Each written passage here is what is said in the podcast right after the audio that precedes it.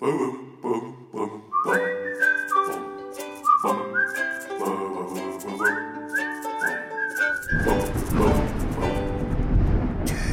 Geistesblitz. Hallo, grüß Gott, moin moin, wie auch immer und herzlich willkommen zur 493. Ausgabe von Dübels Geistesblitz. Egal wohin man schaut, sei es nun in der Gastronomie, im Transportwesen, im Einzelhandel oder sonst wo, überall hört man vom Personalmangel. Man könnte also eigentlich davon ausgehen, dass es noch nie einfacher war, einen neuen Job zu finden.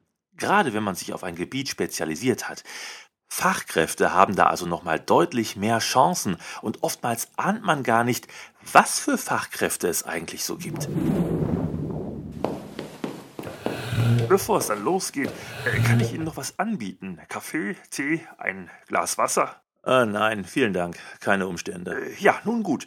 Dann darf ich Sie noch einmal recht herzlich hier bei den Nupsi-Werken willkommen heißen, Herr Seibel. Vielen Dank. Sie haben uns ja letzte Woche eine Bewerbung per E-Mail eingereicht. Schön, dass Sie da so kurzfristig Zeit finden konnten. Äh, uns ist sehr viel daran gelegen, die frei gewordene Stelle zeitnah neu zu besetzen. Äh, Nach dem Ausscheiden unseres Herrn Meckelbusch haben wir zuerst versucht, seinen Aufgabenbereich auf die anderen Kollegen mitzuverteilen, aber wir haben da recht schnell festgestellt, dass das wirklich nur eine provisorische Lösung sein kann. Und äh, ja, jetzt zählen wir auf Sie. Ich hoffe, dass ich Ihre Erwartungen erfüllen kann. Darum sitzen wir ja hier und äh, ja, Ihr Lebenslauf schaut ja schon einmal sehr beeindruckend aus. Äh, Vielleicht mögen Sie ja hier noch mal in eigenen Worten kurz beschreiben, äh, warum Sie sich hier bei uns, den Nupsi-Werken, für die Position des Büroarschlochs beworben haben. Ähm, also, Büroarschloch, das war eigentlich schon seit frühester Kindheit mein Traumberuf. Während meine Klassenkameraden damals an der Grundschule Astronaut, Feuerwehrmann, Rennfahrer oder sowas werden wollten, habe ich eigentlich schon immer beim Lehrer gepetzt, wer seine Hausaufgaben nicht gemacht hat oder ich habe das Klassenbuch geklaut und das dann in die Tasche eines Mitschülers gesteckt. Also wenn das dann bei einer Taschenkontrolle gefunden wurde, da war was los. Oh, da waren Sie aber dann früh dran. Ja, später bin ich dann Klassensprecher geworden durch manipulativen Stimmenfang. Ja, erste Höhepunkte waren da die Vereitelung der Einführung von Limonaden und Süßigkeiten im Schulkiosk, sodass es weiterhin nur Milch- und Vollkornbrötchen gab. Da haben mich dann echt alle gehasst. Aber das absolute Highlight meiner Tätigkeit, das war die geplante einwöchige Abschlussfahrt der Klasse nach London, die dann später zu einem Nachmittag im Phantasialand umgewandelt werden musste, nachdem die finanziellen Mittel durch das bislang unaufgeklärte Verschwinden der Klassenkasse stark zusammengeschrumpft waren. Oha. Ja, und als da die komplette Jahrgangsstufe vor mir stand und mehr oder weniger im Chor brüllte, Seibel, du bist ein Arschloch, da wusste ich, was ich mal werden will. Aber wie ich hier Ihren Unterlagen entnehmen kann, äh, eine wirkliche akademische Laufbahn haben Sie da nicht eingeschlagen, oder? Nein, ich habe meine Kenntnisse direkt im Berufsleben gesammelt. Zuerst war ich viel in der Gastronomie tätig und habe da so Basics gelernt wie Unzuverlässigkeit und Nachlässigkeit.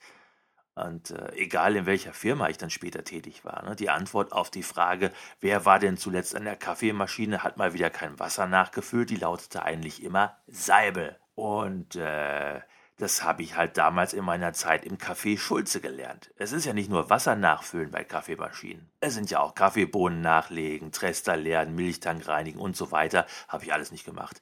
Und diese Kenntnisse der Schludrigkeiten, die kann man auch prima übertragen auf äh, Bürogeräte. Nehmen Sie alleine den Drucker. Papierfach auffüllen, Papierstaub beseitigen, Druckerpatrone wechseln, Netzwerkprobleme. Also in der Zeit im Café Schulze habe ich viel gelernt. Also kann man sagen, bis zu diesem Zeitpunkt waren Sie in den Punkten Kollegen anschwärzen, Unterschlagung, Unzuverlässigkeit und Schludrigkeit schon sehr gut bewandert. Äh, lassen Sie uns aber nun äh, auch zu einem vielleicht etwas unangenehmen Punkt kommen. Äh, Hygiene. Wie steht es da bei Ihnen? Ich weiß jetzt gerade nicht, auf welche Richtung Sie abzielen, aber ich habe erst kürzlich zwei Webseminare absolviert mit den Themen großflächiges Stehpinkeln mit runtergelassener Brille für Fortgeschrittene und Abspülen. Es geht auch ohne. Das ist natürlich nicht zu verachten, äh, aber ich dachte eigentlich eher, ob Sie auch selbst als Stinker tätig sind. Oh, verstehe. Äh, ja, mir ist natürlich klar, dass in der Position als Büroarschloch auch gerne gesehen wird, dass man häufig mit verschwitzten, fleckigen Sachen auf der Arbeit aufläuft. Aber da ich das selber als unangenehm empfinde, müssten wir da im Falle einer Anstellung vielleicht nochmal über eine Sonderzahlung verhandeln. Na gut. Ähm, mir ist aufgefallen, dass Sie zu diesem Gespräch ja doch recht pünktlich erschienen sind. Da muss ich mich natürlich entschuldigen. In meinem beruflichen Alltag bin ich da selbstverständlich mindestens zehn Minuten zu spät. Und ich hole die verlorene Zeit nach hinten natürlich auch nicht wieder nach. Bei angeordneter Mehrarbeit wäre ich dann also auch als einziger im Büroteam unter Zuhilfenahme von fadenscheinigen Ausreden komplett raus. Ja, schön. Da werden Ihre neuen Kollegen Sie dann so richtig hassen. Äh, haben Sie sonst noch irgendwelche besonderen Fähigkeiten, von denen Sie gerne erzählen würden? Ich bin sehr gut darin, ausgedachte Gerüchte über Kollegen zu verbreiten. Ich klaue mitgebrachte Joghurts der Kollegen aus dem Bürokühlschrank und äh, wenn meine Kollegen gute Ideen zur Verbesserung der Arbeitsabläufe haben, verkaufe ich die gerne als meine eigenen beim Vorgesetzten. Ach, das klingt ja wunderbar.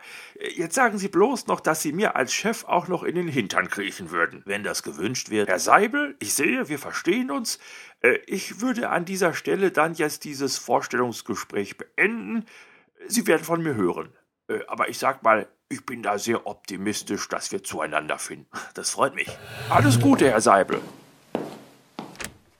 Frau Mörike, der nächste Bewerber bitte. Das wäre der Herr Kreiler, der sich auf die Stelle des notorischen Blaumachers beworben hat. Ja, Schicken Sie ihn rein. Geht leider nicht. Der hat vor zehn Minuten angerufen und mitgeteilt, dass er heute wegen ganz dollem Bauchweh den Termin nicht wahrnehmen kann. Mein Gott, der Mann ist ja ein Vollprofi. Äh, er ist eingestellt. Äh, machen Sie sofort den Arbeitsvertrag fertig und schicken Sie ihn den zu. Gerne, Chef. Also, ich weiß gar nicht, was die immer alle erzählen. Über Fachkräftemangel kann ich mich nicht beklagen.